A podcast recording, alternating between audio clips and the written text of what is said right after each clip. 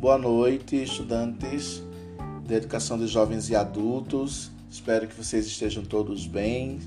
Vamos hoje, na nossa aula de Ciências da Natureza, falar sobre impactos ambientais. Mas o que é impacto ambiental? Já tiveram, já escutaram o que é isso aí? Esses impactos? O que é meio ambiente?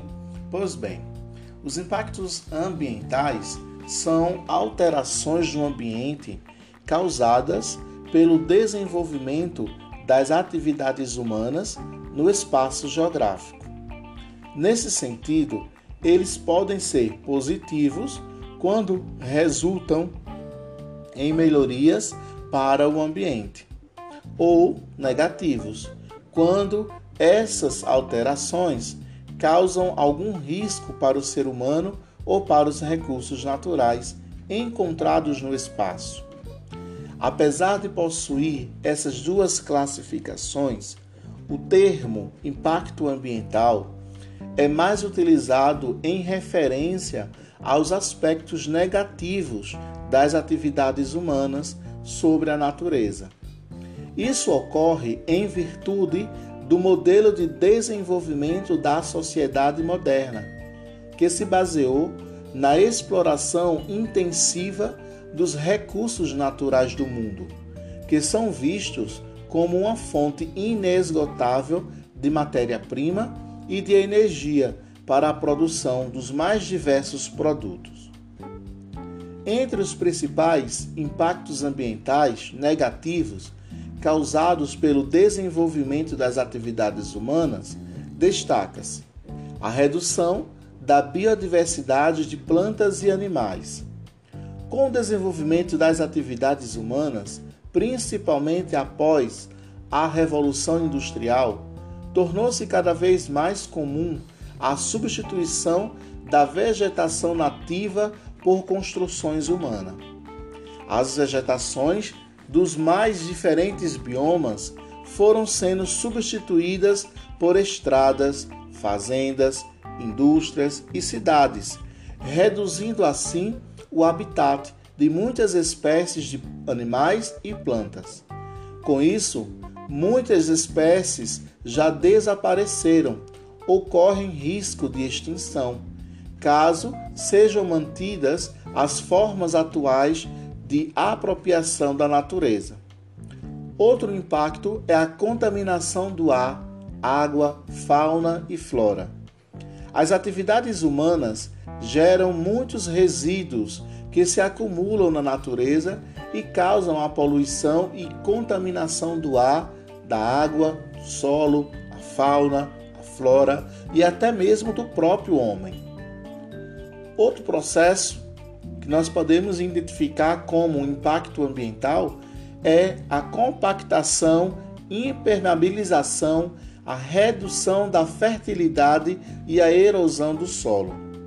As atividades agropecuárias, quando realizadas em consciência ambiental, favorecem a compactação, a redução da fertilidade e a erosão do solo, que ao longo prazo dificultam ou impossibilitam o desenvolvimento dessas atividades e causam danos, muitas vezes irreversíveis para o solo.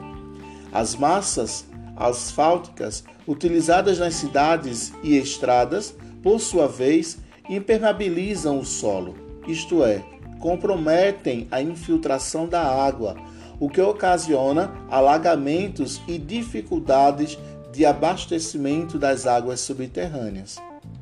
Vamos encontrar também o esgotamento dos mananciais. A maioria das atividades humanas necessita de uma grande quantidade de água, o que causa a exploração intensiva dos cursos d'água para abastecer indústrias, fazendas e cidades. Apesar de a água ser um recurso abundante no planeta Terra, a crescente demanda aliada à má utilização dos recursos hídricos já tem causado escassez de água ou crise de água em locais que não sofriam com esse problema, como o Brasil, que apesar de ter uma grande quantidade de canais fluviais, periodicamente tem tido problemas em relação à disponibilidade de água em seus mananciais. Outro fator, outro impacto é as alterações climáticas. O desenvolvimento da sociedade capitalista tem causado grandes alterações no clima mundial. Acredita-se que ele tenha contribuído para a intensificação do efeito estufa e o aquecimento global do mundo, uma vez que os gases emitidos pela indústria e automóveis contribuem para a conservação do calor na atmosfera, aumentando assim o efeito estufa e, consequentemente, a temperatura do planeta Terra. A destruição da camada de ozônio. Os gases lançados na atmosfera, principalmente os CFCs, contribuem para a destruição da camada de ozônio, já que, como o gás ozônio é muito instável, a acumulação dos gases na atmosfera favorece a degradação de suas moléculas, que se ligam às moléculas dos gases poluidores, formando outras substâncias. Atualmente, em virtude do comprometimento da vida no planeta, cresceu o debate a nível internacional sobre as questões ambientais mundiais. É cada vez mais comum o estudo sobre os impactos ambientais para que haja conscientização da população e de governantes sobre a necessidade de se praticar um desenvolvimento sustentável, que promova o desenvolvimento econômico sem comprometer o meio ambiente e a oferta de recursos naturais para o futuro. Com isso, diversas medidas, como o Protocolo de Quioto e o Protocolo de Montreal, têm sido tomadas para reverter o quadro de degradação ambiental existente no mundo atual, aumentando assim a quantidade de impactos ambientais positivos. Essas medidas esbarram em interesses econômicos, principalmente de países desenvolvidos, que acreditam que esse desenvolvimento sustentável é inviável, pois essas medidas teriam alto custo e limitariam a extração dos recursos naturais e de fontes de energia, diminuindo assim a produtividade e o desenvolvimento de suas economias. A definição retirada da resolução número 001 do artigo 1 da CONAMA, Conselho Nacional do Meio Ambiente, fala exatamente que gostaria de fazer referência a todas as características que foram associadas a esse estudo da Comana. E isso é de fundamental importância para que nós, enquanto cidadãos, estejamos sempre atentos para que possamos sempre melhorar em desenvolvimento social e econômico tendo assim uma conscientização para o desenvolvimento sustentável. O desenvolvimento sustentável é um conceito elaborado para fazer referências ao meio ambiente e à conservação dos recursos naturais. Entende-se por desenvolvimento sustentável a capacidade de utilizar os recursos e os bens da natureza sem comprometer a disponibilidade desses elementos para gerações futuras. Isso significa adotar um padrão de consumo e de aproveitamento das matérias-primas extraídas da natureza, de modo a não afetar o futuro da humanidade, aliando desenvolvimento econômico com responsabilidade ambiental.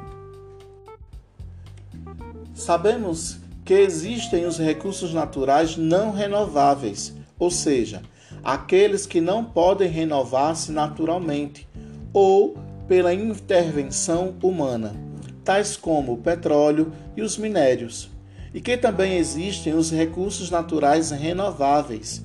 No entanto, o errôneo pensar que esses últimos sejam inesgotáveis pois o seu uso indevido poderá extinguir a sua disponibilidade na natureza, com exceção dos ventos e da luz solar, que não são diretamente afetados pelas práticas de exploração econômica. Dessa forma, é preciso adotar medidas para conservar esses recursos, não tão somente para que eles continuem disponíveis futuramente, mas também para diminuir ou eliminar os impactos ambientais gerados pelas explorações predatórias. Assim, o ambiente das florestas e demais áreas naturais, além dos cursos d'água, o solo e outros elementos, necessitam de certo cuidado para continuarem disponíveis e não haver nenhum tipo de prejuízo para a sociedade e para o meio ambiente. Algumas medidas são atribuídas como sustentáveis. Dentre as medidas que podem ser adotadas pelos governos quanto pela sociedade civil em geral para a construção de um mundo pautado na sustentabilidade, podemos então citar aqui alguns: a redução ou eliminação do desmatamento, reflorestamento de áreas naturais devastadas, a preservação das áreas de proteção ambiental, como reservas e unidades de conservação de matas ciliares, fiscalização por parte do governo e da população de atos de degradação ao meio ambiente, adoção da política dos três R's: reduzir, reutilizar e reciclar, ou dos cinco R's: repensar, recusar, reduzir, reutilizar e reciclar. Outro ponto, outra medida bastante né, significativa é a contenção na produção de lixo e direcioná-lo corretamente para a diminuição de seus impactos. Diminuição da incidência de queimadas, a diminuição da emissão de poluentes na atmosfera, tanto pelas chaminés das indústrias quanto pelos escapamentos dos veículos e outros. Opção por fontes limpas de produção de energia. Temos hoje aí a energia solar, a energia eólica, a energia marítima, que não geram impactos ambientais em larga e média escala. A adoção de formas de conscientizar o meio político e social das medidas né, que foram então apresentadas. Essas medidas são, portanto, uma forma viável né, e prática de se construir uma sociedade sustentável, que não comprometa né, o meio natural tanto na atualidade quanto para o futuro a médio e longo prazo. Todas essas medidas, pessoas, é necessário que a gente tenha em mente essa conscientização de colocá-las em prática. Não adianta só a gente ver né, e não denunciar. Né? Não adianta só a gente ver e não fiscalizar. Né? Então, isso começa a partir dentro da nossa própria casa. Então, separar o lixo corretamente, né? não realizar queimadas, não jogar o lixo né, em qualquer lugar. Tem as latas de lixo, né? Tem o pessoal que faz essa coleta, certo? Então é sempre observar as nossas atitudes, as nossas ações e assim nós teremos, certo? Um mundo melhor, um mundo mais limpo, né? Uma fauna, uma flora, né? Mais diversificada e isso vai ajudar a todos, né? De modo geral. Então nosso planeta, né? Está exatamente aí precisando da minha, da sua, da nossa ajuda. Nós é que fazemos todo o processo né, de mudanças e de alterações no nosso planeta. Então cabe né, a gente aplicar essas medidas e fazer com que nós tenhamos um mundo mais sustentável, mais responsável. Bom, pessoas, então é isso. Hoje nossa aula falou um pouco sobre a questão né, das, dos impactos ambientais e de algumas medidas que nós precisamos ter, tendo aí em vista um mundo e uma vida mais sustentável. Então ficamos por aqui. Espero encontrar com vocês na nossa próxima aula, se Deus assim nos permitir. Um forte abraço.